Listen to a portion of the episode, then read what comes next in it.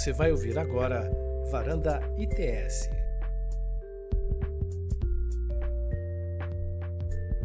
bom dia a todas e todos que nos acompanham pelo nosso canal lá no YouTube.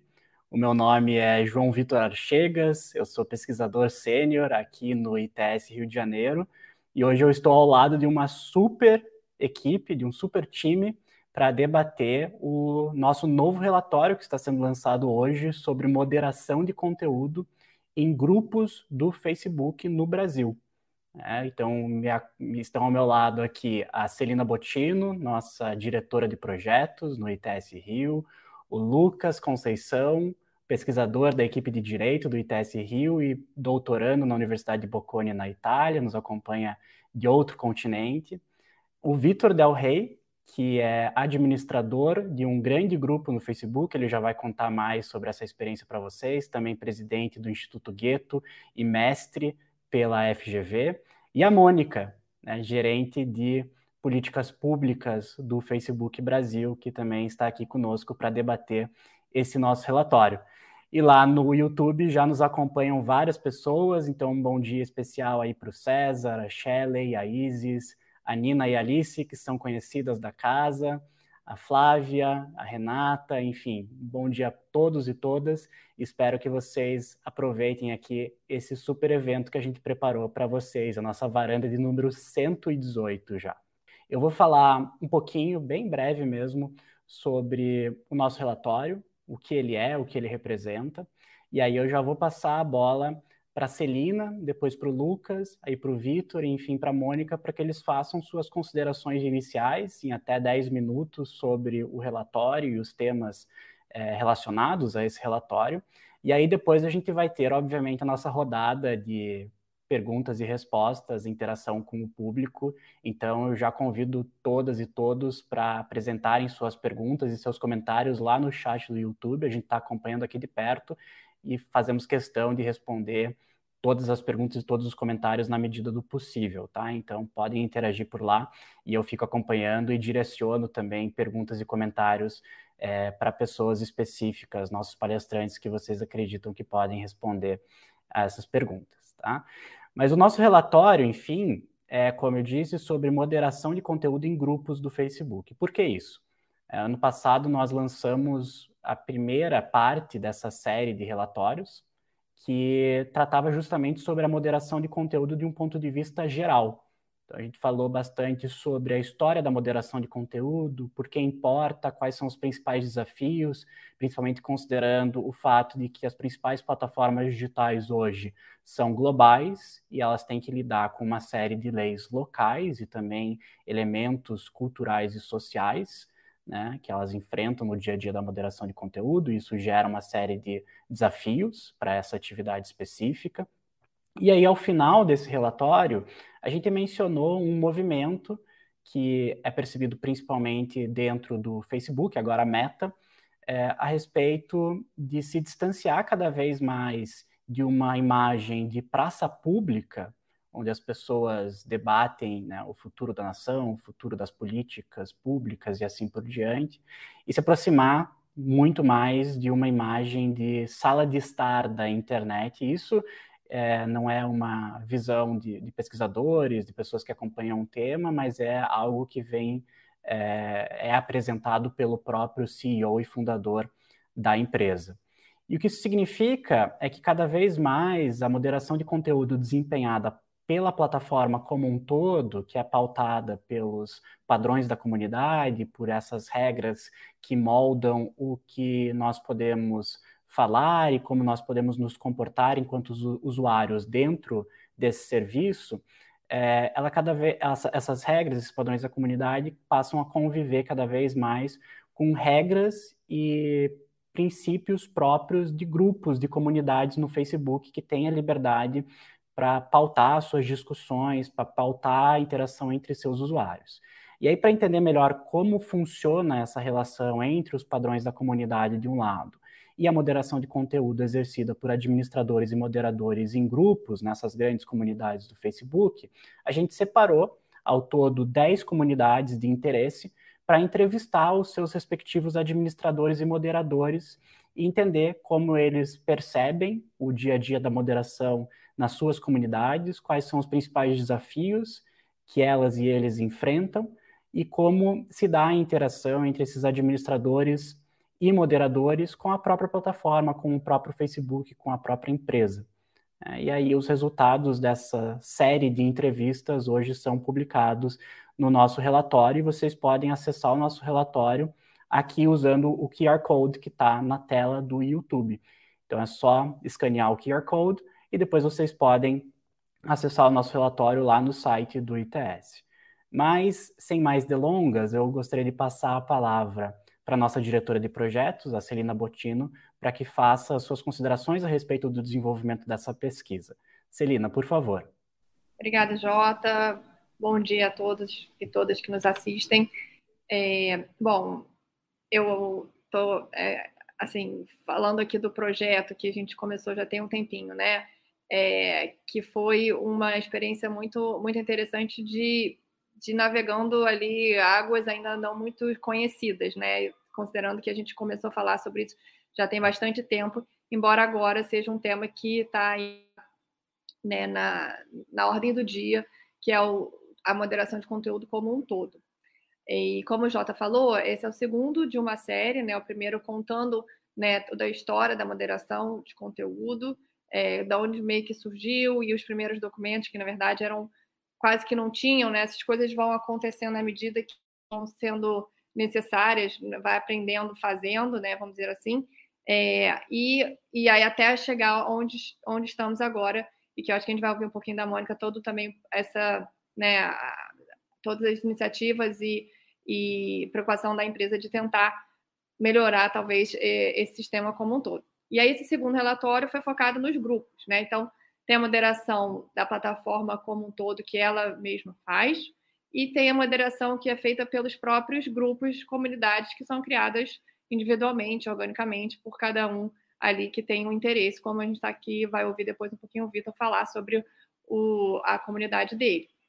E o que me chamou muita atenção, e aí, enfim, porque vou deixar um pouquinho para o Lucas falar sobre outros aspectos, é a questão do, que alguns dos, né, desses que 10 ou 11 é, líderes de administradores de grupos que a gente, com quem a gente conversou, e são grupos relativamente é, com bastante gente, é, significativos, assim, representativos de uma certa de uma certa medida, focando ali em questões de grupos que mexem com questões raciais, é, questão de gênero, ah, questões relacionadas ao né, universo LGBTQIA+.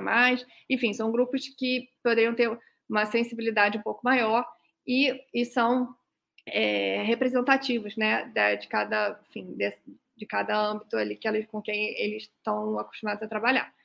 E o que chamou muita atenção foi o fato de que alguns deles não conheciam o documento padrão de comunidade. Como o Jota comentou, né, o Facebook tem, como qualquer né, site deve ter, né, seu política de privacidade, seus termos de uso, e ali o padrão de comunidades que coloca todo o que, o, basicamente colocando o que pode ou não pode ser dito e colocado na plataforma, né? Ele é dividido ali em umas é, seis, é, quatro macro temas, né? E, e desenvolver e com detalhando dentro desses temas o que pode e não pode ser colocado. Então, é, o que é curioso que alguns não conheciam esse documento e a gente entenderia que eles fariam a moderação do conteúdo dos seus próprios grupos a partir de algum lugar. E até então seria a partir desses documentos. Mas aparentemente não é sempre assim.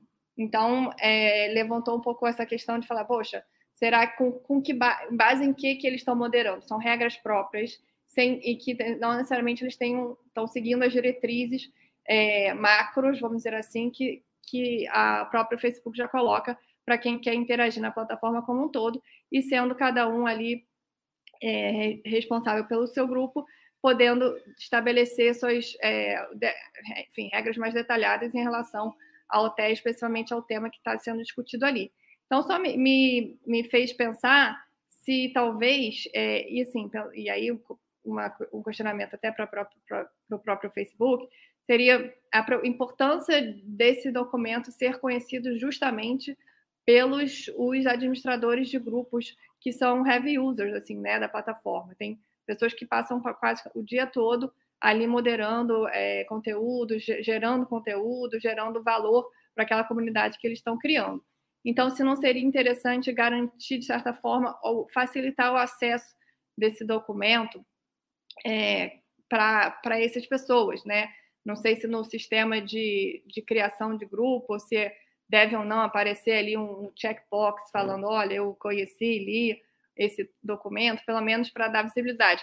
E, e, reconhecer também que, ao longo do tempo, eu acho que teve um avanço em relação à, à questão da, da acessibilidade da linguagem desse documento para, enfim, para pessoas aqui do Brasil, porque no início do projeto tinham trechos, inclusive, que ainda estavam em português, estavam em inglês. Então tinha essa questão da linguagem, né, que acho que já foi superada, é, e que, enfim, acho que mais um ponto do ilustrando o desafio maior que é uma empresa do tamanho que o Facebook é global, ter regras globais, mas que são aplicadas em contexto, é, nos contextos locais. Então, é, e aí acho que é aí que vem esse intercâmbio importante, né, dos, dos moderadores do grupo na ponta, bebendo ali daquela diretriz macro do, da, do Facebook. E, e, acho que, enfim, eu pararia por aqui para até ouvir um pouquinho do Lucas, que vai falar um pouco das ferramentas que a, o Facebook, ao longo do tempo, foi desenvolvendo, olhando para esse público específico, né, de moderadores e administradores de grupo, dando a importância, mostrando a importância que essas pessoas têm até para o bem-estar, vamos dizer assim, ajudar a promover o bem-estar dentro da plataforma. Mas então acho que eu paro por aqui e vamos lá, Lucas. Por favor. Obrigado, obrigado, Celina, obrigado, Jota. Bom dia a todas e todos. É, eu vou fazer alguns comentários bem, assim, um pouco mais pontuais, mas que eu quero trazer realmente para o debate, quero ouvir um pouco a perspectiva do Vitor, da Mônica também, e tentar não só resumir é, esse relatório que, assim, para mim é, é crucial. É, primeiro ponto, acho que em relação às, às, ferramentas, a gente, da minha perspectiva, acho que é interessante a gente ver como a mudança de política, a mudança de perspectiva do Facebook, ela realmente foi acompanhada num curto período de tempo uh, pela, pela mudança, assim, pelo investimento em novas, em novas ferramentas. Então, a gente tem as ferramentas de Power Admin, a gente tem ferramentas como a possibilidade de criar uh, palavras-chave que, que automaticamente bloqueiam conteúdos em, em grupos, de, em grupos e, e comunidades. E isso em si, eu acho que a gente ultimamente tem, eh, no âmbito mais acadêmico, tem comparado muito uh, plataformas, redes sociais com estados. Isso, para mim, é uma beleza que a gente tem no âmbito da plataforma, que é se ela muda de política, se ela muda de, de foco, ela consegue facilmente mudar também, uh, utilizar sua, sua capacidade técnica, sua capacidade, seu grande escopo para também alterar uh, um status quo. Né? E no âmbito do Facebook, eu acho que é interessante a gente analisar como esse compartilhamento de, de, de, de função, de poder, de moderação é importante, não, não só no sentido do comitê de supervisão, mas também no sentido mais mais da filigrama, mais interno em relação às comunidades. Porque quando a gente coloca as pessoas, uh, tirando as pessoas da, da, da, praça pública para a sala de estar, a gente percebe realmente também um aumento da eficiência, da legitimidade da própria moderação de conteúdo.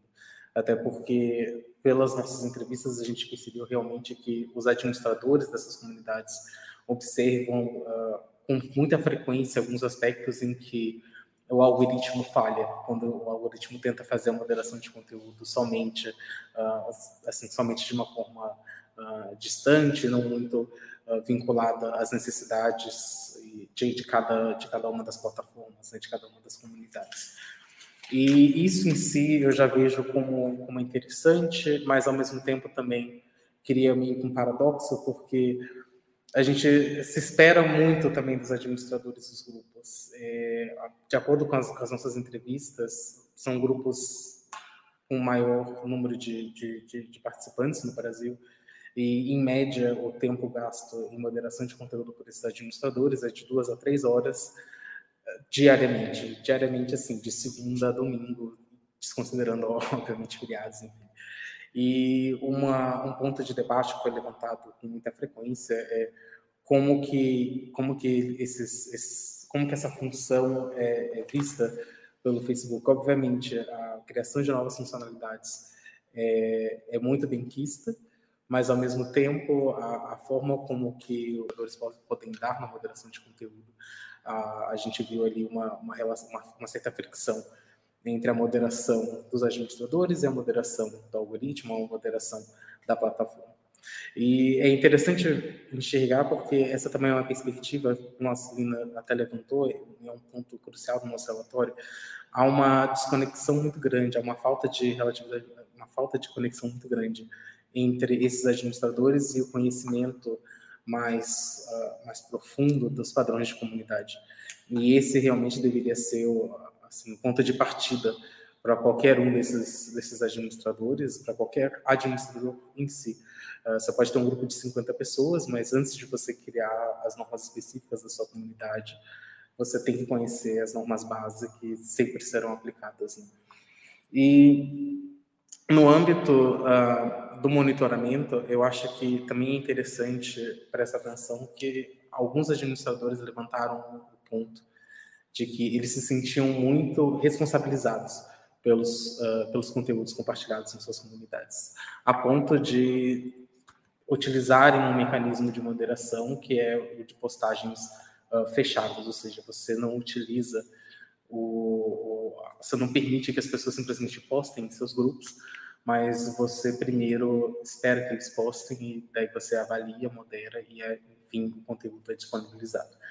E aqui a gente vê que realmente o, administrador ele se vê como responsável por esse conteúdo de terceiro, porque há a possibilidade, dependendo do número de denúncias, dependendo do número de, de flags que um, um, determinado conteúdo receba na comunidade, há a possibilidade do Facebook suspender ou até banir a comunidade. Então, o administrador que cria, que, que, que gera, não só que cria, mas que tutela essa comunidade, que espera que esse grupo de, de, de, de pessoas com valores, interesses em conjunto cresça, ele se vê um pouco forçado realmente a realizar essa moderação. E aqui é interessante como a gente vê, assim, para mim é um paradoxo, porque no âmbito da, da, da responsabilidade de intermediários na internet, a, a ideia é que realmente não há, não, assim, há, mas não diretamente essa responsabilidade. E no caso aqui do Facebook, a, responsabilidade é realmente já esperada. Então, digamos que o pau que bate em Chico, ele bate em Francisco, ele não bate em Francisco nesse caso, né? Então, assim, é, os administradores realmente se veem uh, uh, estimulados a moderar. E é uma pena que muitas vezes essa, esse estímulo não se dê de forma uh, de forma que leve também eles a prestar um pouco mais atenção, ou assim, realmente ter uma linha de, de, de discussão em relação aos padrões de comunidade. Né? Então, esses são alguns dos pontos que, que, que eu vou levantar aqui para debate. Eu acho que eu estou ansioso para ouvir aí do, do Vitor, da Mônica, e então passo a palavra. Muito obrigado, Lucas. Eu vou passar então a palavra agora para Mônica, a gerente de políticas públicas do Facebook, para fazer suas considerações também. Muito obrigado, Mônica. Gente, obrigada pelo convite. É, queria dizer que é um prazer estar aqui com vocês hoje. Eu gosto, gosto demais de poder começar a semana é, entre, entre amigos, entre especialistas, entre colegas acadêmicos. E eu devo dizer que estar tá abrindo essa terça-feira hoje aqui com vocês é um prazer enorme. Eu queria começar parabenizando o ITS pelo, pelo, pelo relatório. A Celina trouxe um ponto super importante aqui na fala dela, e para quem está nos assistindo, é, caso tenha lido o relatório, vai perceber é, de fato esse, essa, essa especificidade que a Celina pontuou, que é o fato de muitos administradores não conhecerem os padrões da comunidade, isso está claro no, né, lá no texto. É, mas eu agradeço porque é exatamente sabendo de situações como essa, é, que são avaliadas de forma empírica por um instituto de pesquisa da seriedade do nível do ITS, que a gente pode tomar ação. Né? Então, é, saber, Celina, que tem um, um percentual significativo de administradores que desconhecem os padrões da comunidade, é, é relevante para a gente, com certeza é uma informação que a gente vai internalizar e eventualmente tentar pensar em, em ferramentas aí, em produtos que deem conta deem conta disso, né? Como é que a gente deixa o administrador mais ciente é, dos padrões da comunidade? Porque, como você bem falou, a moderação ela precisa partir de algum lugar e quando ela parte, se ela parte das regras da própria plataforma, isso isso ajuda, né? Ajuda principalmente nessa dinâmica aí de evitar o, os strikes e que, e, e, que o conteúdo caia, que o próprio grupo possa ser penalizado, né? É, eu estou super ansiosa para ouvir o, o Vitor falar também. Eu tô, tô animada aqui para ver o que, que eu vou poder aprender hoje a partir da fala dele. Mas eu queria começar de um lugar, uma fala que vai parecer uma, uma desculpa antecipada, mas ela é uma realidade muito presente no nosso dia a dia, é, de quem trabalha com moderação de conteúdo. E essa fala, gente, é dizer que moderar é uma tarefa extremamente difícil. Moderar conteúdo é uma tarefa extremamente difícil. Os administradores de grupo, eles têm um gostinho do que a empresa faz em porte astronomicamente gigantesco, todos os dias, o tempo todo. Né, os últimos números que a gente tem são 3,6 bilhões de usuários que usam plata as plataformas do Facebook mensalmente, e 2,9 desse, desse universo de 3,6 bi, 2,9 bilhões de usuários fazem uso de pelo menos uma das plataformas da empresa todos os dias. Ou seja, a gente consegue imaginar que com 2,9 bilhões de pessoas fazendo uso das, é, das ferramentas, o volume de conteúdo que está subindo nas plataformas, ele é gigantesco, né? Ele é de fato astronômico. Então, quando a gente tem um moderador que está ali moderando o seu grupo, ainda que seja um grupo grande, ele está, em alguma medida, tendo um gostinho do que significa moderar conteúdo, né? E eu tenho certeza queria até ouvir o Vitor na fala dele na sequência aqui, é, o quão difícil isso é no dia a dia. E por que, que eu falo isso? Né? Essa semana eu tive a oportunidade de ouvir uma pessoa que eu admiro muito falar sobre moderação de conteúdo e ela dizia que, olha, é muito fácil a gente ser purista e absolutista na teoria. Na teoria, eu vou defender a liberdade de expressão até o final. Ou na teoria, eu vou defender o, a segurança dos usuários até o final. É, na prática, os casos concretos são muito difíceis, são muito difíceis. E, e, alguns são fáceis, obviamente, né? Quando a gente fala, por exemplo, de exploração sexual de menores, a gente não vai ter muita discussão. A gente entende que ninguém vai querer questionar se existe ali um direito à liberdade de expressão ou não. Então, em tese, apesar desses casos serem horrorosos, eles são casos simples de se, de se solucionar. Mas quando a gente está falando de discurso de ódio, quando a gente está falando de bullying, quando a gente está falando de, de assédio, o contexto importa, a língua importa, o momento em que aquilo é postado importa, e nem sempre as nossas ferramentas conseguem dar conta de tudo isso. Né? E aí, nesse sentido, os administradores dos grupos têm um papel extremamente importante, porque eles sim têm o contexto que, eventualmente, a nossa combinação de inteligência artificial e moderadores de conteúdo não consegue ter. É, enfim, retomando essa, essa fala da moderação, sendo algo bastante difícil, eu queria também reconhecer aqui, já de forma antecipada, que nós erramos muito, erramos sim, né? Ainda que as nossas métricas é, estejam melhorando muito. Eu vou trazer alguns números aqui para vocês que, que me espantam do ponto de vista é, de quem vem de um, de um background aí de academia, de números, né? Olhar para os números do Facebook sempre é, sempre é, é, tira o chão, porque os números são muito grandes mesmo, né?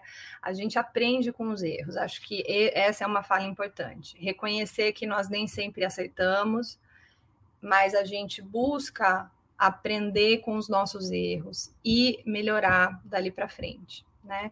É, eu sei que muitos de vocês aqui é, já estão subindo perguntas aí sobre o Oversight Board, né, o Conselho de Supervisão do Facebook. O Oversight Board é um, é um exemplo muito incrível, um exemplo de autorregulação da empresa, né? A empresa se abriu para ter uma, na verdade, é, autorregulação na medida em que ela abriu espaço para a criação do comitê de supervisão, mas é um comitê totalmente independente, né? Acho que essa essa nuance é muito importante. E o, a empresa aprende com as decisões do, do, do Oversight Board. Né? A empresa aprende porque o Oversight Board está dizendo para ela, é um, um, grupo de especialistas com uma formação maravilhosa e que tem tempo para se debruçar sobre um caso com, concreto, dizendo: olha, Facebook, aqui você acertou, mas aqui você errou, e aqui você precisa melhorar suas políticas. Então, esse tem sido um aprendizado muito intenso e tem sido um aprendizado muito valioso para a empresa nesses últimos anos.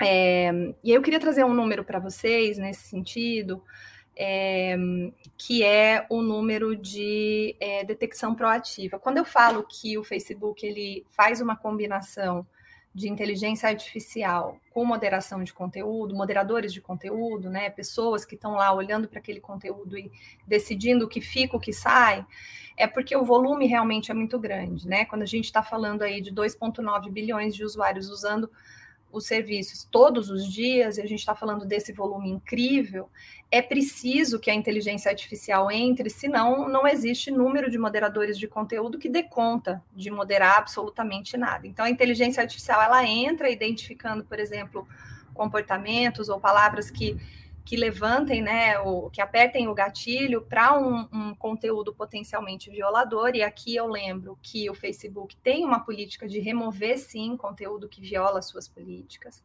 Ainda que o Facebook reconheça que as suas políticas estejam, precisem estar em constante melhoria, em constante aperfeiçoamento, e que eventualmente uma política hoje pode ser diferente amanhã porque a empresa aprendeu, tá? Mas a política como ela existe no momento, um conteúdo que viole aquela política, ele precisa ser removido, por uma questão de consistência, né? É, então, como esse volume é muito grande, é, a inteligência artificial precisa também priorizar, né? E ela é, tem um papel de, de remover algumas coisas de forma mais direta, mas também tem o papel de priorizar o que vai para análise dos moderadores de conteúdo, inclusive é, colocando na frente, né, colocando no topo é, furando a fila quando aquele conteúdo é um conteúdo que precisa ter uma moderação rápida, né? Que precisa é, é, outras, outros produtos e outras ferramentas precisem ser acionados, como, por exemplo, vou dar trazer aqui para vocês o caso de um conteúdo potencialmente suicida, né? Não dá para esperar é, a vez daquele conteúdo ser avaliado, então aquele conteúdo ele sobe na fila, ele toma uma prioridade, tem uma prioridade zero e ele é imediatamente avaliado para que a empresa possa é, tomar as medidas aí necessárias. É, e aí eu queria falar um pouquinho da detecção proativa, né? É, quando a gente começou a publicar os nossos relatórios de transparência, isso foi 2000 e Celina, você tem o histórico aí melhor que na, mais fresco na cabeça, mas acho que eu já, eu já puxo para vocês para dizer, mas não, não tem tantos anos né, com, a, com essa cadência, mas quando a empresa começou a publicar os relatórios de transparência, o nosso grau de detecção proativa de conteúdo de discurso de ódio, que é um conteúdo difícil, tá, gente, de, de identificar e remover, porque ele depende de contexto, ele depende de língua, né? Ele. É, a nossa detecção proativa, ou seja, o Facebook proativamente, os nossos sistemas de inteligência artificial conseguindo proativamente identificar esse conteúdo, esse índice era de 23,6%. Hoje, esse índice é de 95%. É, isso tem a ver com a própria natureza da inteligência artificial, que ela aprende conforme conforme a gente acerta e conforme a gente erra, né? Então, é, me parece um é um dos números que mais me impressiona internamente no, nos últimos anos, um dos números que mais tem me impressionado, é, e eu gostaria muito de compartilhar é, com vocês aqui proativamente. E aí, para finalizar, eu sei que eu tenho muita coisa para falar, gente, mas é, o pessoal está aqui olhando o meu tempo. eu vou compartilhar minha tela, porque eu queria só mostrar para vocês. Vocês conseguem me ver? Agora perfeitamente. Maravilhoso. Queria compartilhar que os padrões da comunidade do Facebook, eles estão disponíveis, eles estão disponíveis em português já há muitos anos, eles estão disponíveis numa linguagem é, simples, né, de entendimento aí para um usuário comum, ou seja, não é preciso ser advogado para entender o, quais são as regras do que pode e o que não pode fazer no Facebook, e ele traz de forma bastante didática, assim, exemplificativa, quais são os pilares, né, quais são as, os princípios nos quais a empresa se, se baseia para determinar essas regras. Então, existe um compromisso com a liberdade de expressão, né, que foi traduzido aqui para um compromisso com a voz, mas eu diria que seja é, um compromisso com a liberdade de expressão aqui, é, e no sentido de dar voz às pessoas, né? Acho que talvez é, a tradução teria sido melhor assim. É, existe um compromisso grande em dar voz às pessoas, existe um compromisso grande com a liberdade de expressão, autenticidade de conteúdo, segurança, dignidade, privacidade.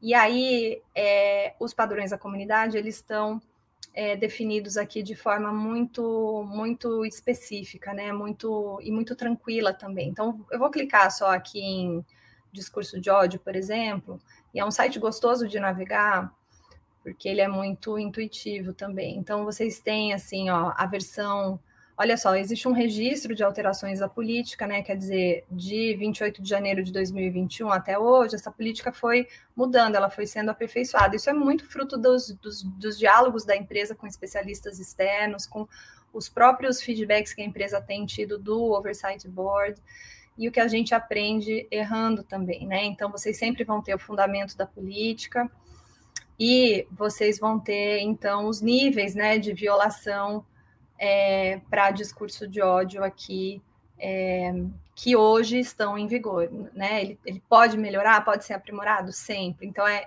importante conhecer qual é a política né, que está tá em vigor naquele momento.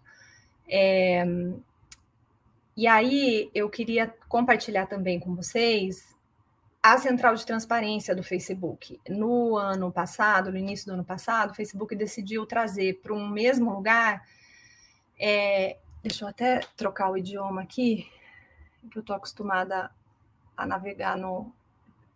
Ah, já está, já está no português, já tinha trocado. É, a, o Transparency Center, é, que é essa central de transparência, é, ele traz o, o, o, combo, né, o compilado do que existe em termos de transparência hoje na empresa. E recentemente eu estava ouvindo um, um, evento aí na internet e ouvi uma pessoa dizer que o Facebook não publica relatórios de transparência e eu fiquei é, quase caí quase caí da cadeira aqui de, de, de, de brava que eu fiquei, porque a gente publica sim, e a gente publica muito, e a gente publica com uma cadência é, e com uma granularidade que poucas empresas hoje é, colocam para vocês, né? Então, no centro de transparência, na central de transparência, vocês conseguem entender é, o que, que existe hoje em termos de transparência na empresa, né? Então, quais são as políticas, ó, qual é o, o, o qual é a forma que o Facebook usa a tecnologia para detectar, analisar e tomar medida em relação a conteúdo. E vocês têm aqui os relatórios de transparência. Quem clica aqui cai no transparency, nos, nos transparency reports, tá? Ele está entrando o padrão aqui para mim em inglês, porque é o padrão do meu, do meu navegador, tá, gente? É, mas hoje existem já relatórios de transparência sobre é, os é, enforcement, né, sobre a empresa fazendo valer a sua, a sua a sua política, e aí a gente tem, esse é o último relatório, esse é publicado quatro vezes ao ano, então a cada três meses o relatório analisa é, um período dos, dos meses seguintes, né, dos, perdão, dos meses passados. Existe um relatório só com foco em violações de direitos de propriedade intelectual, existe um relatório com foco só em um, ah, pedidos governamentais de dados de usuário, né? Vocês conseguem imaginar aqui, em, né, como pode ser visto aqui em países menos democráticos, talvez cresça esse volume, né? É um relatório muito interessante ser avaliado. É, existe um relatório só com restrições de conteúdo, né? Quando um país é, reporta algo para a gente como violador de lei local. É, e existe também o um relatório de é, que a gente chama de Internet Disruptions, né? São, é, é, um, é um relatório que mostra, vocês podem ver a localização geográfica dele aqui, ó, bem específica, países que têm tido dificuldades não só de acessar os nossos serviços, mas a internet como um todo. É, recentemente a gente lançou esse relatório que é o Widely Viewed Content Report, né? Então é um também ele também é acontece quatro vezes ao ano e é o relatório do que é visto, é o que as pessoas mais veem dentro da, da plataforma. E aí, para fechar a minha fala, só seguindo aqui o compartilhamento da, da tela, a gente aprende muito com a experiência dos usuários, muito, então eu tô, tô ansiosa, tô, tô feliz que eu vou poder dialogar com o Vitor, não só aqui, mas Vitor, espero que a gente possa seguir dialogando lá para frente também, mas a empresa está sempre lançando ferramentas novas para ajudar a proteger as pessoas dentro da, é, da plataforma. E existem ferramentas que têm sido lançadas e com foco específico em administradores de grupo, né? Eu posso passar esses links aqui depois para vocês é, terem acesso, mas, por exemplo, hoje já existe a habilidade de automaticamente declinar posts que foram identificados como contendo informação falsa, que foi marcada como falsa pelos nossos parceiros de verificação de fatos, por exemplo, né? É, é, então, é uma, um esforço aí da empresa de ajudar os administradores de grupos a reduzir a desinformação na plataforma. No ano que a gente está vivendo, a gente consegue imaginar é, que isso se torna mais relevante ainda, né? E as últimas ferramentas, esse post vocês podem ver, ele é de 9 de março agora, de 2022, então ele é bastante recente. São ferramentas aqui que acabaram de ser introduzidas, né? Tem menos de um mês, um pouquinho mais de um mês, para é, ajudar os administradores a fazer o gerenciamento, fazer a administração do volume de, de, de pessoas que eles têm ali dentro do grupo, tá? É, e aí, a gente tem um outro.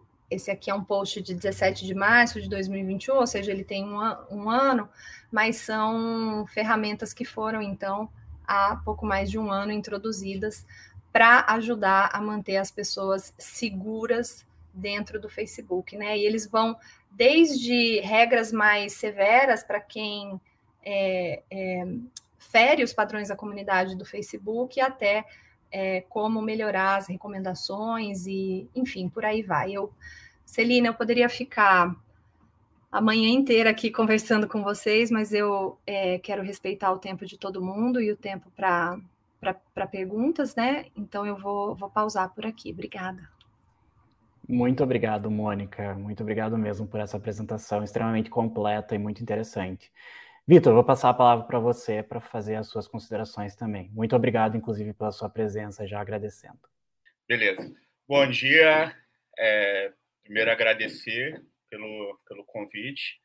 Eu já acompanho o Varandas do ITS há bastante tempo na verdade, eu já acompanho o ITS há bastante tempo, que desde a graduação lá na GV, é, que eu fiz Ciências Sociais, aí tive contato lá com, com as leituras do professor Manuel Castel, Manuel Castel, é, falando sobre tecnologia e sociedade, isso sempre me interessou e eu sempre procurei um lugar onde eu pudesse é, é me informar de uma perspectiva que não fosse só da sociologia, mas também do direito e, naturalmente, óbvio, é, da tecnologia. Então, é, eu sou um, acompanho, um acompanhador aí do trabalho de vocês, recebo os periódicos, né, a newsletter de vocês e, e sempre leio. Então, fico feliz de estar aqui batendo um papo. É, eu sou um moderador, um administrador de comunidade, mas já tem talvez um ano que eu não modero mais da maneira que eu fazia. E por que, que tem um ano que eu não faço isso? Porque a minha analista mandou eu sair fora, porque a atividade estava, é, é, estava perturbando a minha saúde mental. Então, ela sugeriu que, para o meu bem e o bem da minha saúde mental, que eu desse um tempo e que eu convidasse mais pessoas para moderação, é, que aí dividiria o trabalho de moderar e eu pudesse ter um refresh, sei lá, um descanso, porque aquela atividade que, que eu fazia e com a intensidade que eu fazia, porque, né, enfim, eu, eu criei o grupo, então naturalmente teria que ter essa intensidade, estava é, é, fazendo muito mal. Daí, por que estava fazendo muito mal? Porque tem um, um elemento que é próprio das comunidades, na verdade, é, é próprio da sociedade, que é a questão de que né, da, da, ciência política a gente diria cada cabeça uma sentença. É, as pessoas são diferentes. E o meu grupo tem 45 mil pessoas hoje, então são 45 mil maneiras de olhar para uma mesma coisa. O mesmo post, na verdade, né? porque as pessoas interagem a partir daquilo que você escreve, que pode ser um texto ou pode ser uma imagem que você colocou lá.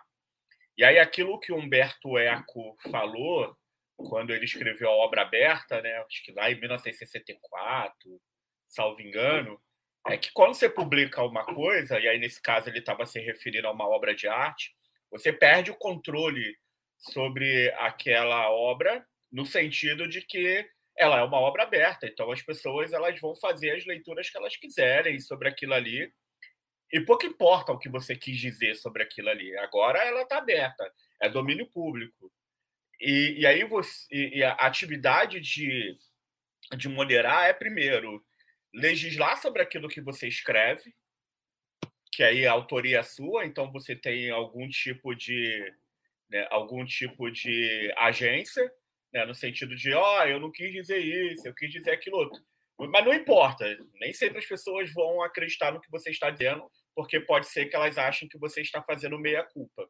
Mas também tem uma outra que é quando você tem que, né, que aí é atividade fina, né, moderar sobre uma publicação que não é sua, que você não pensou naquilo e, e que você você está do outro lado, né? Supondo que a pessoa quis dizer alguma coisa. E aí quando você tem um grupo do tamanho do meu, e eu acho que o meu grupo é pequeno, mas com pessoas que são distribuídas em, com, com vários perfis. É, né? Então, tem, tem uma coisa que é homogênea: todo mundo é preto. Mas tem preto que vota no Bolsonaro, tem preto que é Lula livre, tem preto que acha que o Sérgio Moro é maravilhoso. Tem, tem preto que acha que o Sérgio Moro é maravilhoso. E tem preto que vota no Bolsonaro. É, tem, tem preto que ainda tá, que é homem e que ainda está num caminho de problematizar as suas questões relacionadas a machismo, a transfobia. Tem preto que não está nem aí para isso, para machismo e para transfobia, acha que isso é mimimi. É, tem mulheres pretas que ainda estão também no seu caminho de entender é, é, é a institucionalidade do machismo. E tem mulheres pretas que também acham que essa discussão do feminismo, feminismo negro, mulherismo africano, é tudo mimimi, é bobagem, é coisa de mulher que não tem o que fazer. Então, quando você tem um grupo que também tem os militantes, né, e aí dentro dos militantes também tem suas divisões, que é um militante que ele é mais educativo. Então, se alguém sai da linha, tem uma galera que acha que a educação é um caminho. Então, o que, que eles vão lá? Eles vão lá, comenta, falam: não, irmão, acho que você deveria ter lido isso aqui. Olha, irmão, a condição da mulher negra na sociedade é essa, essa e essa. Quando você fala isso, você está desconsiderando isso tudo. Então, acho que você deveria se informar. Mas tem outros que não estão mais com essa paciência e aí vira uma coisa assim absurda.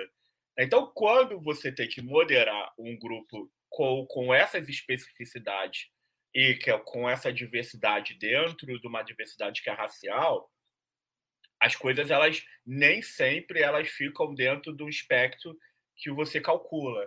E aí, quando tem, tem uma coisa que eu ouvindo a fala de todos vocês, e principalmente agora da Mônica, eu fiquei muito na minha cabeça com, com, uma, com umas questões que era o que, que o Facebook acha que é um problema dele, né, Facebook Meta, e o que, que ele acha que não é um problema dele, ele não tem, não tem nenhuma agência sobre aquilo, as pessoas precisam se resolver Porque, por exemplo, a, a Mônica estava mostrando um site onde você tem acesso a ferramentas, daí ele está em inglês, eu estava navegando aqui é, no, no, no, no Oversight Board também tá, tem muita coisa, muito conteúdo em inglês, e aí quando você entra em algumas páginas, tá lá escrito, ó, este conteúdo ainda não está sendo disponibilizado em português. Mas quando a gente mostra todas essas ferramentas, a, a minha pergunta era, cara, olha, eu todo eu, eu concluí o mestrado, estou caminhando para fazer meu doutorado. Estudei no MIT, estudei na Universidade Torquato de Tela, fiz MBA, sei lá, na Mackenzie, na Fundação Dom Cabral. Então, isso quer dizer que eu tenho um nível de escolaridade de educação alto. E eu mesmo não olho isso aí. Não, não tenho tempo para ir lá olhar, entender as ferramentas, entender o que, que o Facebook está fazendo. Quem dirá pessoas simples que criaram suas comunidades e elas, por acaso, explodiram e cresceram. Porque, por exemplo, qual é o histórico da minha comunidade? Eu não criei uma comunidade achando que ela ia ter 45 mil pessoas e que ela seria extremamente relevante no país, dentro da comunidade preta, ao ponto de qualquer lugar que eu vou, alguém me reconhece e vem falar comigo. Não, não era essa contabilidade, eu só queria resolver um problema. É, eu estava lá estudando a Fundação Getúlio Vargas e eu tinha acesso a muitas oportunidades que elas, pelo que eu estava percebendo, elas só circulavam ali para uma classe média, alta ali, branca, que tinha acesso a muitas oportunidades e muitas oportunidades gratuitas. Eu falava, cara, meus amigos lá de Nova Iguaçu nunca vão ouvir falar disso, isso não vai chegar lá. É, meus amigos estão estudando na Estácio, em universidades que têm menos prestígio, nunca vão ouvir falar disso aqui.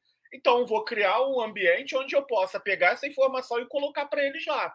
E aí criei a comunidade, né? Criamos as regras, todo mundo podia ser preso. Criei a comunidade, não me lembro de ter olhado, lido nada dizendo sobre é, é, é moderação de comunidade, só estava lá para eu clicar no botão, preencher os negócios e ok, está pronto, em menos de cinco minutos, que é a mesma coisa para você criar um perfil no Facebook, né? é rápido. Então, para criar uma comunidade também é rápido e não tinha muito, muito impeditivo. Então, também não me parece que seria legal criar impedimentos para você criar uma, uma comunidade. Mas não me parece que pessoas simples, né, que criaram comunidades e que elas estouraram, que elas vão ler essa quantidade de, de documentos para poder saber o que, que elas podem fazer e o que não pode fazer. E aí que é a minha pergunta, né? O Facebook acha que isso é um problema dele? O, a meta, né? Melhor, acha que isso é um problema dele?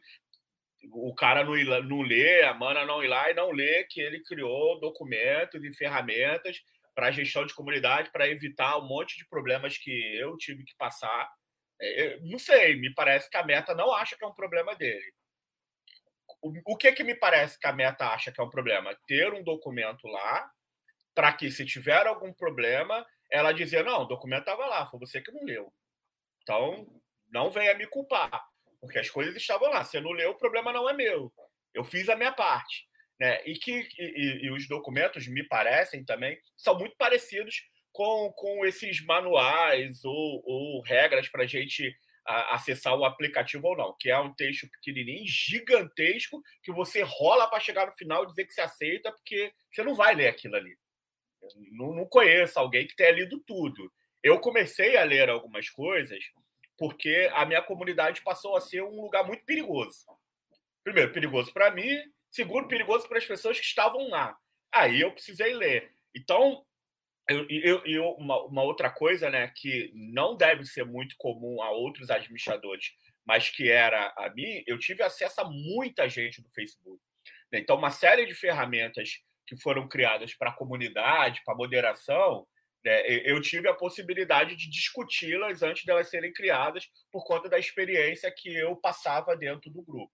Então, eu acho que assim, que é, é, eu ainda fico com, a, com, com, essa divisão na cabeça entre aquilo que o Facebook acha que é. Aí, desculpa, né? Tem que falar Facebook, aí mudou para meta, mas ainda é um pouco. Não lembro de falar meta, mas tudo bem. Entre aquilo que a meta acha que é um problema dela e o que, que ela não acha que é um problema de moderação. É, é, e, e, que deve ser resolvida ali, ela não tem nenhuma agência legal ou não sobre aquilo. Né? E aí eu acho que tinha umas questões de moderação no meu grupo e que, e que a meta muito mais atrapalhava do que ajudava, que eram algumas questões muito referentes à linguagem. a como a gente, como pessoas pretas, se comunicam. E aí envolve gírias, e aí envolve é, é, é, alguma gíria que está na moda. Eu lembro que teve uma época, né, e aí isso é muito próprio do Rio, por conta do funk, em que homens se chamavam de viado. E aí, viado, tudo bem? E aí, viado, tu vai lá, tu não sei o quê. E as pessoas levavam isso para o grupo, porque a comunidade é uma extensão da vida, ela não é um outro lugar onde as pessoas, quando estão ali dentro, elas vão performar uma outra identidade. A identidade que elas performam dentro da comunidade é a mesma do dia a dia. Então, elas levam as gírias e as gírias elas mudam o tempo inteiro. E na época onde era comum homem se chamar de viado, porque era uma coisa que pegou e que ficou muito forte aqui no, no Rio de Janeiro por conta do funk, a gente tinha muito problema. Por quê? Porque o, o, Facebook dizia que era, era um conteúdo que violava as regras, era questões ligadas à comunidade LGBTQIAP+, e quando na verdade não era, era uma gíria do momento.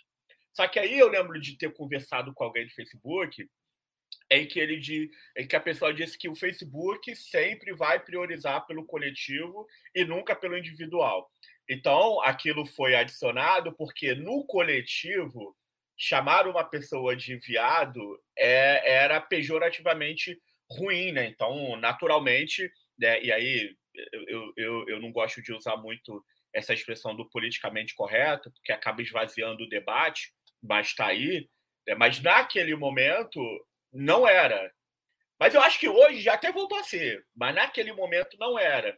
E, e isso ia acontecendo com várias outras, com várias outras expressões que eram temporal, né? então era daquele momento, que tinha a ver com, com uma manifestação cultural que geralmente né, né, veio, veio do mundo da arte, aí é música, ou é alguém que falou né, num reality show da vida, ou numa novela, e que o Facebook não tem tempo, não teve o tempo hábil de atualizar e entender que ok, isso aqui não é pejorativo, isso é um reflexo da identidade desse momento. Muito embora eu acho que hoje esse debate não existe mais, né, de temporalidade do momento. Acho que isso já caiu por terra e, e não há mais esse espaço para para pseudos interpretações, se assim a gente pode dizer. Né. Então, eu acho que tem é, é, enfim, é, essa natureza da moderação. Acho que tem algumas coisas muito relacionadas à atividade do, do moderador em relação à sua saúde mental e eu fui e eu fui pego nisso de uma forma é, é, muito muito forte. A sensação que eu tinha era que as pessoas da comunidade acham que moderar a comunidade é a minha única atividade na vida e eu ganho muito dinheiro do Facebook para fazer isso, porque elas acreditavam hoje, talvez não comigo, porque né, eu estou afastado da, da função de moderação, mas ela, elas acreditavam mesmo que eu tinha que estar tá ali arbitrando sobre tudo que acontecia. De fato, que a comunidade, ela me parece ser né, é, um, eu vou usar essa palavra, mas vocês que são da tecnologia me, me corrijam se eu estiver errado no momento apropriado. Mas talvez a comunidade fosse a expressão primeira que eu vi do metaverso. Porque ali era um lugar onde tinha. Eu era o, o, o, o STF da parada, né? então o STF da parada era eu. Né? Tinha lá uma outra galera que era lá o, o, conselho administrador da cidade, então tinha gente que tinha, que tinha inúmeras funções e fazia aquela cidade chamada Ponte para Pretos, que é o nosso, nome da nossa comunidade, funcionar durante o mês. Né? E tinha até o setor de prestação de contas, tinha setor de prestação de contas, que ia lá, dizia, ó, nossa comunidade está assim, assim, assado, está crescendo, a galera está chegando. Né? Tinha o setor de tinha, tinha o setor de saque, né? de serviço de reclamações, só que é, é, o, o que eu percebi ali, e aí, mais uma vez, não me parece que a Meta e o Facebook acham que isso é um problema deles. Acho que é um problema meu e eu que tenho que me resolver e se vira aí. Mas é, é chegou num momento em que é, é, o nível e o acirramento dos debates, principalmente ali em 2018, com a eleição do Bolsonaro, Né? Chegou no momento onde a comunidade ficou insustentável e a gente fechou. A nossa comunidade ela ficou cerca de 15 dias fora do ar, porque ela se transformou numa terra de ninguém. E as ferramentas que o Facebook disponibilizava, como alerta de né, alerta quando você tem um conteúdo sensível, é, é, aí eu criei uma série, né, que você pode criar série de palavras para que elas é, para que elas a, apareçam ali quando tiver um conteúdo sensível e você possa ir lá moderar. A gente chegou num limite onde aquilo ali já já não dava mais conta porque não conseguia filtrar tudo. É, a gente não conseguia viver o grupo 24 horas por dia e ele não para de madrugada. Por que, que ele não para de madrugada? Porque tem gente de 52 países no grupo. Então, os fuso horários são diferentes. Então, as tretas aconteciam de madrugada e quando eu, eu acordava já tinha um monte de coisa no meu celular de gente dizendo que eu tinha que acordar logo, porque eu tinha que moderar as coisas lá, porque o fulano de tal estava fora do limite. Então, daí a gente começou a perceber que essa atividade de moderação ela, ela precisava é, é, é, de, de alguma espécie de treinamento. Né? Então, é, de, por exemplo, treinamento sobre gestão de conflitos. Como é que você, como é que você coordena e, e, e relaciona é, e, e, soluciona conflitos que são intensos dentro da sua comunidade? Né? Então, é, a atividade de concluindo né, a pedidos, a atividade de moderação, ela não é fácil. Algumas coisas que o Facebook cria, é, ela, eles são majoritariamente questões que são é, frias e, e, subjetivas, e a gente é, modera o, o, o, momento, a linguagem do momento, e, e, ela muda muito rapidamente. E são pessoas de outros estados que interpretam é, coisas que são peculiares ao seu estado e que ela enxerga como uma coisa errada no outro. Enfim, é uma salada mista, mas eu acho que se tiverem perguntas eu consigo me aprofundar. Mas eu, tecnicamente, a pedido da minha analista, estou afastado já tem um tempo da moderação, mas ainda tem muita coisa na minha cabeça que a gente pode contribuir. Obrigado, gente. Muito obrigado, Vitor. Excelente aprender um pouco mais sobre a sua, a sua perspectiva dentro da, da sua comunidade. Eu queria destacar aqui, né, passando por todas essas falas e tudo que foi dito, alguns consensos né, que existem entre todas essas perspectivas. Acho que o principal consenso é moderar conteúdo é muito difícil. Né? Não é uma atividade simples, não existe um equilíbrio perfeito para moderação de conteúdo, principalmente uma moderação de conteúdo feita na internet em volume em escala. Né? A Mônica citou alguns números do Facebook que são realmente extraordinários. Pensem na complexidade de fazer uma moderação de conteúdo com tantos usuários ativos por dia, né, com esse grau de engajamento e as complexidades da divisão entre uma moderação da plataforma como um todo e da moderação dentro dos grupos, né, isso é extremamente difícil. E também, assim, se a gente for olhar para outras plataformas, elas, elas acabam enfrentando esse mesmo desafio, né? Eu sempre costumo mencionar nesses debates sobre moderação de conteúdo os números do YouTube, né? a gente está sendo transmitido, inclusive, ao vivo agora pelo YouTube, e o YouTube tem é, atualmente 500 horas de vídeo sendo postadas a cada minuto. Né? Então, assim, é quase humanamente impossível você ter realmente um time de moderação preparado para moderar tudo isso em escala, em tempo real, para evitar danos, incompatibilidades, problemas, enfim.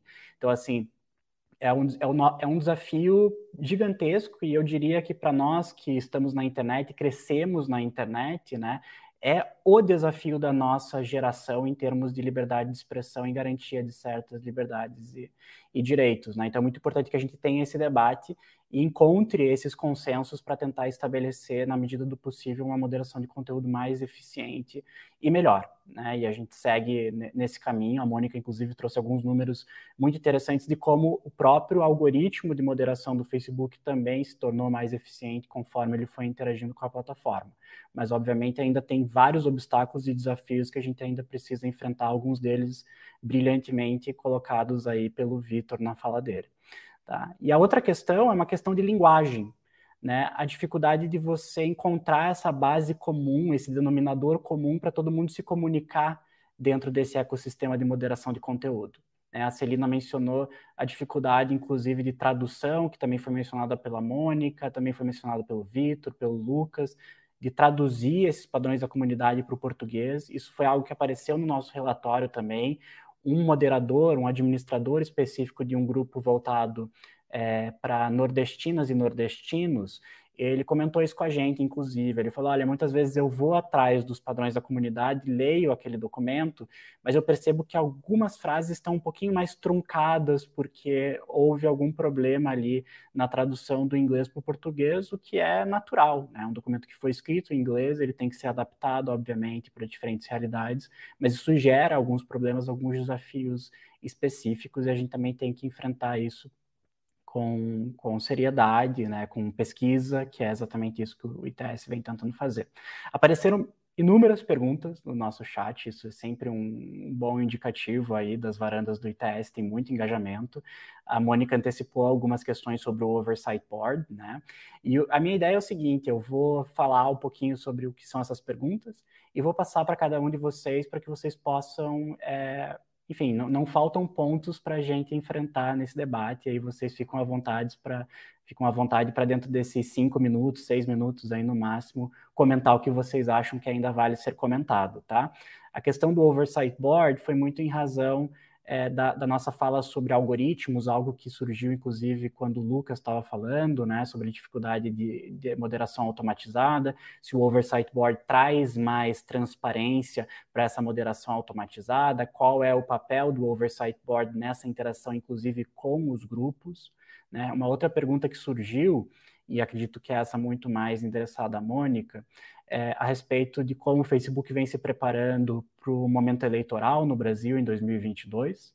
É, então, é, obviamente, esse é um debate que está na, na pauta do dia, né, e também envolve, inclusive, esse ecossistema de grupos dentro da plataforma.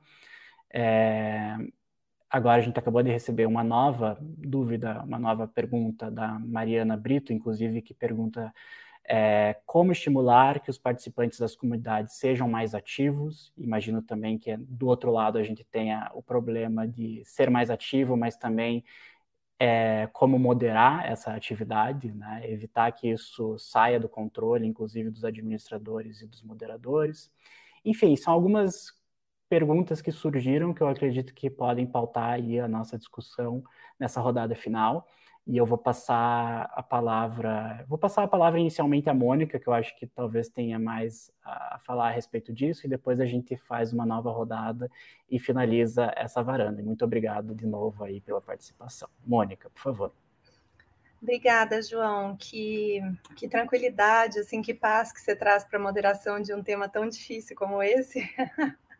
Mas queria te parabenizar aí pela, pela serenidade a, é fácil pegar fogo, né? Eu estava aqui ouvindo o Vitor e, e pensando é, que difícil, né, Vitor? Deve ter sido aí esse tempo a ponto de você ter precisado abandonar o, a moderação, né, de um grupo que você criou com, com, com tanto carinho e que é, acaba virando parte do nosso dia a dia, né, da, da, nossa vida ali, aquela interação. E é muito ruim realmente quando isso fica algo tóxico.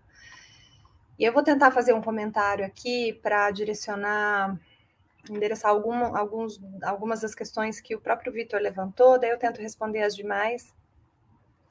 É, e, e, elas estão exatamente relacionadas a essa toxicidade, né? A, a, eu também não acostumei ainda Vitor, a falar meta, eu falo Facebook o tempo inteiro. Eu fui contratada pelo Facebook, eu sigo aqui falando Facebook, mas é, a meta, né, a, a, empresa de forma geral, ela tem um compromisso muito grande com dois valores que é, eu não acho que eles se conflitam na teoria, mas na prática eles podem levar essa, essa impressão de conflito, que é privilegiar a liberdade de expressão, mas ao mesmo tempo garantir a segurança das pessoas na plataforma. Muitas vezes a garantia das pessoas, da segurança das pessoas na plataforma implica um certo cerceamento da liberdade de expressão. Isso num caso concreto, em que as pessoas têm assim muito tempo para avaliar, debater, discutir, que é o que o Oversight Board faz, tá? É, o Oversight Board ele tem ali pessoas altamente capacitadas, qualificadas, que têm tempo, que têm recurso, que têm acesso a pesquisadores, a think tanks, a grupos para basear sua informação. Então, as decisões ali são quase que, na verdade, são as decisões que a gente gostaria de tomar o tempo inteiro, ter todo esse tempo para avaliar todos os casos concretos. Mas, quando a gente está falando de volume, é muito difícil conseguir atingir esse equilíbrio perfeito entre liberdade de expressão e segurança do usuário. É natural, Vitor, que é, algumas palavras precisem entrar para que a segurança da maioria dos usuários seja garantida. Ainda que em determinados contextos aquela palavra possa ser aceitável, né? É, a tua fala mesmo reconhece o termo viado. Né? O termo viado é um, é um termo sobre o qual a gente discute com a comunidade LGBTQ há muito tempo, porque existe de fato uma, uma demanda da própria comunidade de que é, é, as pessoas possam usar esse termo para para dialogar e, e, mesmo dentro da comunidade tem quem discorde, tem quem acha que não. Então, é, e é um termo também que você mesmo levantou. Ora, ora ele é aceito, ora, às vezes o momento político torna aquele termo necessário para uma discussão e uma crítica social. Às vezes um, um momento político deixa aquele termo mais pejorativo ainda. Então, vejo a dificuldade de alimentar as ferramentas que vão fazer essa moderação em tempo real é, e de um volume tão grande assim. Você está falando em moderar uma comunidade de 45 mil pessoas e você conhecedor né, do contexto local, e às vezes você mesmo se embanana, porque é o que você falou, tem estado que aquele tema ali funcione. E tem estado no Brasil que não.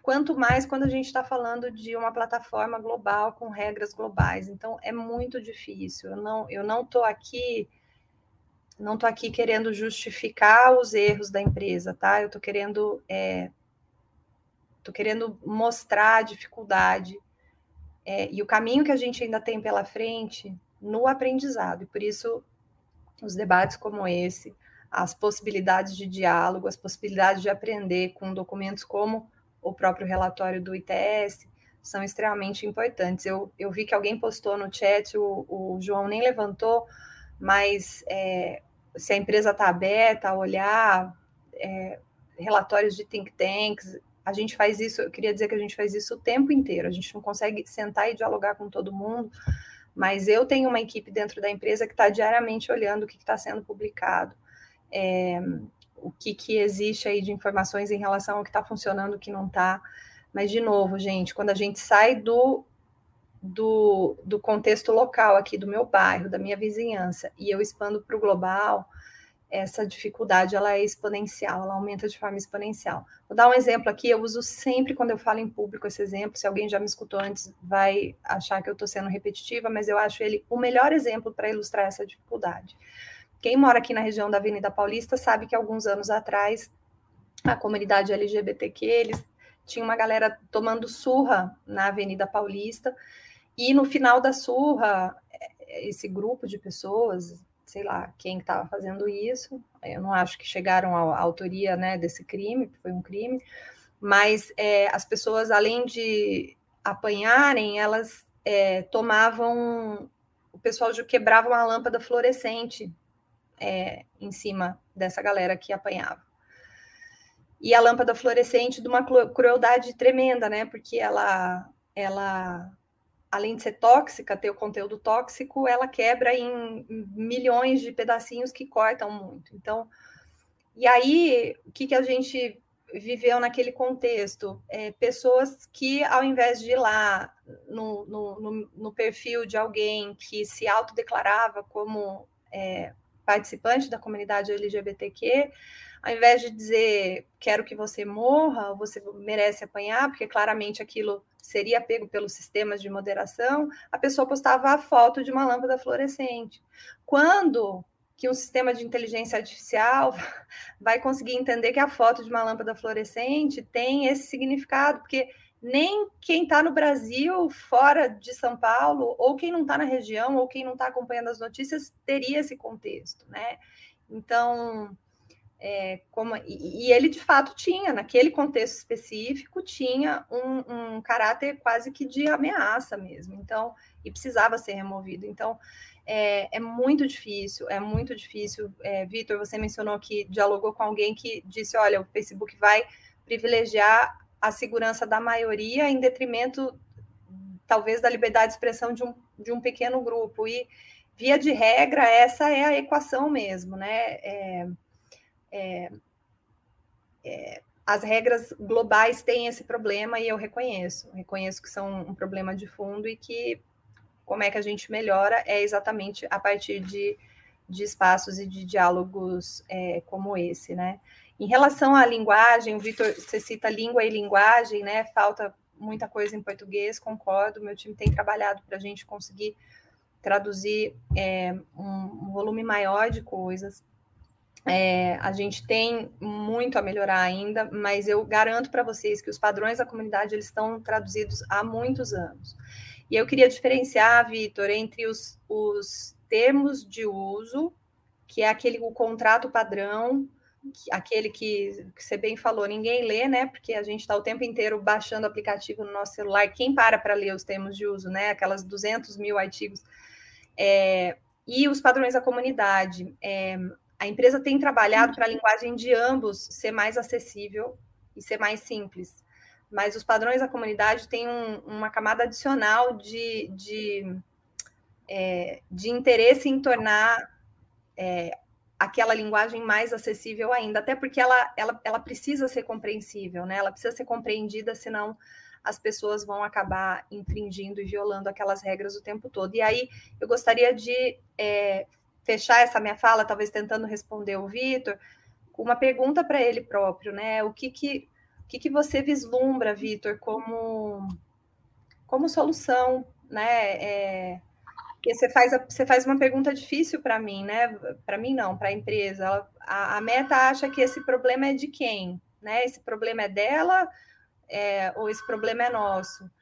Eu, eu, não acho, eu não acho que exista, não acredito que exista um, uma intenção deliberada de dizer eu quero colocar isso aqui no ar e, vocês que se, que se virem compreender. Pelo contrário, a gente está trabalhando para tornar isso muito acessível, para melhorar essa granularidade, esse o tipo de linguagem, a própria transparência.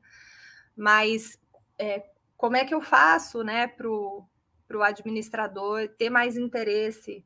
É, é, um pouco, talvez, a pergunta que o, sei lá, o, o judiciário ou, ou, o legislador ele fala de, de quem que é o problema? É criar.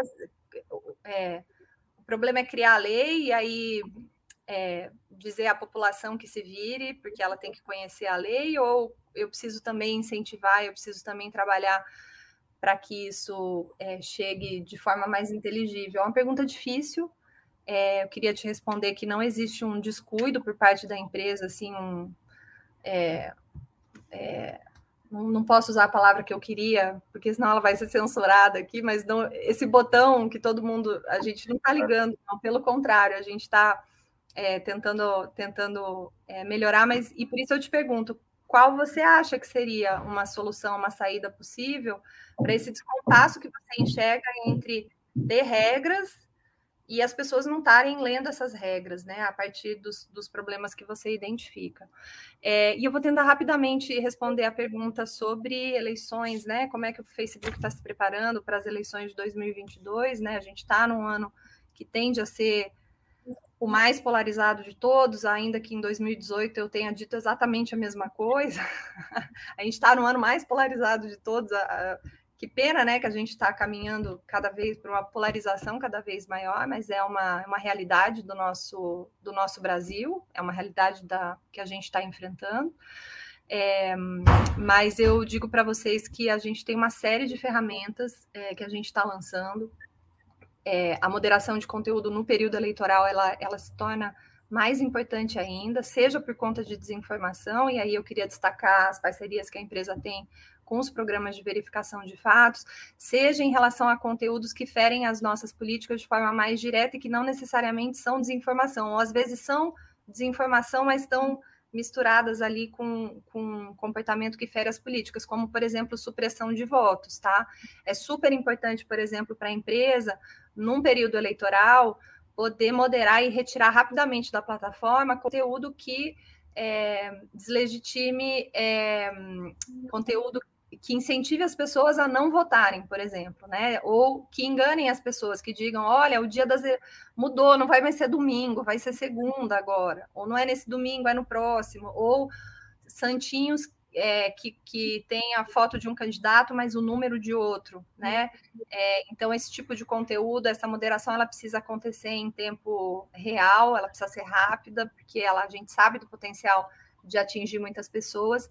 E aí eu queria dizer que sempre em, em, período eleitoral a gente tem uma equipe gigantesca, global, internacional, que foca só em Brasil exatamente porque a gente consiga dar conta não só de responder às demandas judiciais que vêm, porque é um volume muito grande de ordens judiciais, pedindo tanto que a empresa remova quanto mantenha conteúdo no ar, é, mas também internamente é, olhando com mais cuidado para a própria moderação. Eu vou parar por aqui e eu volto a palavra para o João. Obrigada.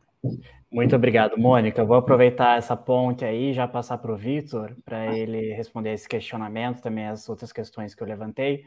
Só lembrando que a gente termina o nosso debate ao meio-dia, então, Vitor, fique à vontade. Eu tenho certeza também que a Celina e o Lucas podem te dar um pouquinho mais de espaço aí, já que você e a Mônica são nossos convidados de honra. E é esse debate que, que nos interessa tanto e está interessando, inclusive, os nossos participantes lá no YouTube. Todo mundo falando. Excelente debate, ótimo debate, riquíssimo debate. Eu acho que esse é o valor da nossa varanda mesmo. Vitor, fique à vontade. Beleza. Mônica, obrigado pelos, pelos questionamentos. Eu acho que o que eu sempre fico desse debate é, é a pergunta que a, a minha analista me fez, né? No final da consulta, ela virou para mim e perguntou: Ó, oh, você está aqui porque a, a, essa, essa, comunidade que você criou no Facebook está te adoecendo. Eu mando a conta para quem pagar? É você que vai pagar pelas consultas ou é o Facebook que tem que pagar porque você está aqui por conta da plataforma deles? Então, e, e quando ela me perguntou isso, bem que, sabe quando sobe aquela luzinha de alerta do tipo, ok, de quem é a responsabilidade de eu estar aqui? É do, do da plataforma que não criou é, é, regras é, claras para que é, as coisas que eu vivenciei dentro da experiência de moderar é, elas fossem impedidas? Ou será que, que, que, mais uma vez, né, que a culpa é minha, que eu não sei administrar? E aí eu volto para o outro ponto que eu já tinha falado, que era a respeito da função de moderador. É, hoje eu vejo que tem alguns cursos para você ter uma credencial como moderador, criador de comunidade, mas da época é, que eu criei até esses períodos de adoecimento, é, isso não existia, isso tudo é, é, muito recente, né? E aí tem uma outra pergunta que é muito, para mim também é muito importante, é a comunidade é minha ou ela é do Facebook? Porque se ela é do Facebook, a responsabilidade é do Facebook. Então eu tenho que mandar a conta da análise para o Facebook pagar, porque o sucesso da minha comunidade mantém as pessoas dentro do Facebook e o Facebook ganha dinheiro com, com as pessoas que estão lá, né? Aquela frase clássica, né? Se, se alguém te vende uma coisa que é de graça, é porque o produto é você. Então é importante para o Facebook a minha comunidade ter o nível de interação que tem e o Facebook está ganhando dinheiro com isso. E eu estou perdendo, porque eu estou gastando o meu dinheiro pagando análise por conta de uma plataforma que, é, na verdade, o Facebook deveria é, administrar melhor. Mas eu também é, é, fico muito na cabeça com o que você falou, que eu sei que é muito difícil. A minha comunidade, da última vez que, que eu olhei, e aí, gente, a última vez deve ser coisa de sete, oito meses, e eu realmente não estou vivendo aquilo porque eu não tenho condições. mas ela tinha por mês mais de 150 mil interações. Por mês, mais de 150 mil. Só a minha comunidade. Aí você pegar todas, é realmente uma coisa muito absurda. E como é que você gerencia mais de 150 mil interações se você tem uma série de outras coisas é, é, para fazer na vida? Mas acho que, respondendo, eu acho que o Facebook ouve muitos especialistas e ouve pouco as pessoas que estão no dia a dia da comunidade. É, eu acho que é, eu olhei lá o, o, o The, The Warver Sign Board para ver quem são os especialistas. É só professor universitário, Colômbia, não sei o que, não sei o que lá, não sei o que lá. Esses caras não vivem o dia a dia de comunidade, essas mulheres que estão lá não vivem o dia a dia da comunidade, das interações, eles vivem o dia a dia de um pesquisador que está estudando sobre é, é, linguagem, que está estudando sobre é, direitos humanos, que está estudando sobre liberdade de expressão, que tem tudo a ver com o que a gente faz diariamente. Mas me parece que uma atividade importante é ouvir quem está na ponta, quem está ali o dia a dia vivendo o que, que é o inferno de ter uma, uma comunidade. Também sei que, em alguma medida, vocês ouvem essas pessoas, eu fui ouvido, naturalmente, né? já, já disse na outra fala, mas me parece que se essas pessoas influenciassem mais na criação dos protocolos eu acho que a gente teria um ambiente um pouco mais seguro da perspectiva da saúde mental é, é, das pessoas que lidam com, com, com, a comunidade dia a dia. Aqui, naturalmente, não é uma fala de quem acha que os especialistas são descartáveis. Pelo amor de Deus, acabei de concluir o mestrado, seria um contrassenso dizer isso. Né? Os especialistas precisam estar com a gente. Eu só acho que tinha que ter mais agência de quem está vivendo o, o dia a dia, porque essas pessoas é, é, elas moram dentro de suas comunidades e elas sabem o fluxo que né, o fluxo de, de informações e, e, de como as coisas mudam de forma muito rápida é, é, dentro dessa função que é uh, administrar o, uma comunidade. Mas é, é, é, aquilo, é muita gente, é um trabalho muito árduo.